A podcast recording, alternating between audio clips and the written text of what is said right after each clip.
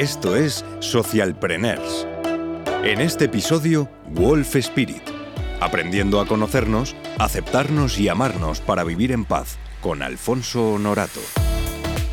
Buenas, estamos otra vez más en esta sección y hoy vamos a hablar sobre un episodio que se llama Siete pasos para llenar tu bolsillo. ¿Cómo suena? Suena bien, ¿no? Estos últimos episodios estamos hablando sobre, sobre inteligencia financiera. Ya hablamos antes sobre consigue tu libertad financiera, que hablábamos sobre conceptos básicos de inteligencia financiera. Y justo en el anterior episodio hablábamos en grandes rasgos sobre cómo conseguir tu propósito, ¿no? Cómo conseguir no solo tu propósito, sino una cantidad exacta de dinero a ciertos objetivos en cierto tiempo, ¿no? Pero quizás sea a grandes rasgos, así que el episodio es para aterrizarlo, ¿no? Para conceptos muy concretos que puedes ir empezando ya, hoy mismo, mañana, pasado, esta semana, este fin de semana, este mes o el mes que viene, ¿no? Vamos a aterrizarlo y, esta vez traigo un libro diferente, un libro que se llama El hombre más rico de Babilonia, de George S. Clayson, Clayson, ¿vale? Em, a mí me gustan mucho los cuentos y me gustan mucho los libros que tienen aprendizajes a través de cuentos, ¿no? Como por ejemplo es este libro, en el que habla sobre una historia sobre el hombre más rico de Babilonia, como me dice su nombre, ¿no? Cómo se hizo así de rico, cómo personas aprenden de él, y sobre las reglas básicas de la economía surgida en la antigua Babilonia, que es, eh, bueno, pues era un lugar en el que muchas personas eran, eran muy ricas y vivían en prosperidad en su momento.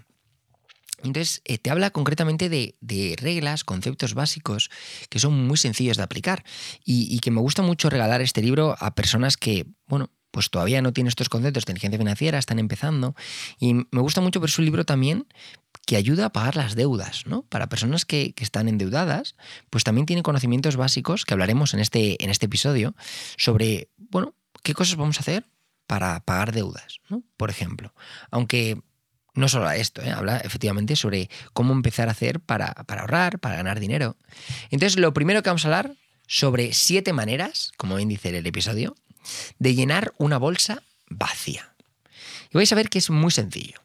Entonces, la primera manera y tiene sentido. De hecho, hablábamos antes con, el grupo Imparables, con José Carlos y con David, y estábamos hablando de cómo ahorrar dinero para poder invertir más. Y entonces eh, tuvimos que parar y dije, bueno, bueno, un segundo, un segundo. Estamos buscando ahorrar dinero, estamos buscando cómo hacemos para gastar menos, pero es que eh, también otra cosa podemos hacer si queremos invertir más dinero, además de ahorrar menos, es ganar más. Y ya, es ganar más, ¿no? Entonces, eh, muchas veces nos obsesionamos en, oye, ¿cómo puedo hacer para ganar más dinero? Que hay que hacerlo, pero quizás puedo plantearte, oye, ¿cómo puedo hacer para ganar más dinero, ¿no? Entonces, la primera manera es empieza a llenar tu bolsa, ¿no? Es decir, hay varios trabajos y oficios que permiten al hombre ganar dinero. Cada uno de ellos es un filón de oro del que el trabajador puede obtener una parte para su propia bolsa gracias a su esfuerzo. ¿No sería sensato empezar usando esta fuente de riqueza que ya conocemos? El trabajo, es decir, tengo un buen amigo que trabaja entre semana y está en este foco de quiero empezar a llenar mi bolsa y trabaja los fines de semana. A mí me parece admirable. Pero tengo gente que también conozco que trabaja en un horario laboral y después a las 7, 8 busca el trabajo para empezar a llenar tu bolsa. Y ahora ya aquí vendrán, ya Alfonso, pero los fines de semana son para descansar. Ya hombre, pero yo trabajo y yo después quiero tomar algo. Claro que sí. Tú eliges cuál es tu precio a pagar. Pero una opción para ganar dinero es ganar dinero. Es decir, obtener otra fuente que te genere más ingresos. O si no tienes, pues buscar una fuente de ingresos. Este es el primer paso. Y, aquí te dice, y esto es importante, de cada 10 monedas que guardéis, que ganéis y guardéis en vuestra bolsa, retirad solo 9 para gastar. Vuestra bolsa empezará a abultarse rápidamente. Aumentará de peso con las monedas y sentiréis una agradable sensación cuando las sopeséis. Esto os producirá una satisfacción personal. Cuando empecé a gastar solo las nueve décimas partes de lo que ganaba, dice por aquí, me arreglé igual de bien que cuando lo gastaba todo. No tenía menos dinero que antes. Además, con el tiempo tenía dinero con más facilidad. Quizás esto sea una regla, una ley de los dioses que hace que para los que no gastan todo lo que ganen y guarden una parte, es más fácil conseguir más dinero. Del mismo modo que el oro no va a parar a manos de quien tiene los bolsillos vacíos. Por tanto, ¿por qué no? Ahorremos un 10% de lo que ganamos, un 1 de cada 10. Vamos a ver qué tal. Entonces, de nuevo, de cada 10 monedas que ganéis, gastad solo 9. Primer punto. Segunda manera, Controlad vuestros gastos. Los gastos que llamemos obligatorios siempre crecen en proporción a nuestros ingresos si no hacemos algo para evitarlo. Esto es lógico, ¿no? Aumentamos nuestro sueldo y entonces empezamos a gastar más. ¿Y si no? ¿Y si controlamos muy bien? ¿Y si tenemos un Excel? Porque no confundáis vuestros gastos obligatorios con vuestros deseos. Todos vosotros y vuestras familias tenéis más deseos de los que podéis satisfacer. Estudiad atentamente vuestros hábitos de vida. Descubriréis que la mayoría de las necesidades que consideráis como básicas pueden ser reducidas o eliminadas. Que vuestro lema sea apreciar el 100% el valor de cada moneda que gastáis. Y yo aquí descubrí una cosa muy interesante que decía, em, Alfonso, cuando tú vayas a gastar dinero, vas a comprar algo, planteate si preferirías ganar ese algo o ganar el dinero del que cuesta. Voy a poner un ejemplo, ¿no? En libros, pues yo lo tengo claro, me encanta invertir en libros, ¿no? Pero vamos a suponer que es una camiseta. Y la camiseta cuesta 20 euros. Y entonces yo voy a comprar esa camiseta que vale 20 euros y lo que hago es me planteo, oye Alfonso, ¿qué prefiero? ¿Ganar esa camiseta o que una persona, no que salga de mi bolsillo, que una persona me venga y me diga, Alfonso, toma, te doy 20 euros? Es una herramienta que me ayuda muchísimo para controlar mis gastos. Repito, ¿qué prefiero? ¿Pagar yo esa camiseta? ¿O que una persona me diga, toma, te regalo 20 euros? Porque empiezas a dar valor. ¿Qué prefiero? ¿Esos 20 euros que voy a ganar? Que en el fondo no son, son te los ahorras. Pero, ¿esos 20 euros o 20 euros de una camiseta? Y si cada vez que hagas una compra, te planteas esta pregunta. ¿Qué prefiero? ¿Gastar eso o ganar ese dinero? Interesante, ¿eh? Muy interesante. A mí la verdad es que me veo mucho este concepto. La tercera manera es haz que vuestro oro fructifique. El oro guardado dentro de una bolsa contenta al que lo posee y satisface el alma del avaro, pero no produce nada. La parte de nuestras ganancias que conservamos no es más que el principio, y lo que nos produzca después es lo que amasará nuestras fortunas. Esto lo hablamos en el primer episodio. Haz que el dinero trabaje para, aquí, para ti. La riqueza de un hombre no está en las monedas que transporta la bolsa, sino en la fortuna que amasa, el arroyo que fluye continuamente hacia su bolsa y la va engordando. Importante, hablemos del interés compuesto que hablábamos antes. Empecemos a invertir. Y esta es la tercera manera de llenar la bolsa, llenar tu bolsillo. Hacer producir cada moneda para que se parezca a la imagen de los rebaños en el campo. Y para que ayude a hacer de vuestros ingresos el manantial de la riqueza que alimentará constantemente vuestra fortuna. Tercer punto. Cuarto punto. Proteged vuestros tesoros de cualquier pérdida. El oro que contiene una bolsa debe guardarse herméticamente, si no, desaparece. Es bueno guardar en lugar seguro las sumas pequeñas y aprender a protegerlas antes de que los dioses nos confíen cantidades más grandes. El principal y primer principio de la inversión consiste en asegurar vuestro capital. ¿Acaso es razonable cegarse por las grandes ganancias? ¿Se corre el riesgo de perder todo el capital? Yo diría que no. El castigo por correr este riesgo es una posible pérdida. Estudiad minuciosamente la situación antes de separaros de vuestro tesoro y cercioraros de que podéis reclamarlo con toda seguridad. Entonces, es curioso, ¿no? Porque el tercero te dice que tu dinero haga más dinero, pero el cuarto te dice protege tu tesoro. ¿Y qué pasa? Que cuando haces que el dinero haga más dinero, implica un riesgo. Entonces, el cuarto punto, para mí, es controla ese riesgo. Asegúrate y ten siempre un colchón, ¿no? Protege bien tu dinero una vez que lo tienes controlado. Quinto, haced que vuestra propiedad sea una inversión rentable. Si un hombre reserva una novena parte de las ganancias que le permiten vivir y disfruta de la vida y una de las nueve partes puede convertirse en una inversión rentable sin perjudicarle, entonces sus tesoros crecerán con mayor rapidez.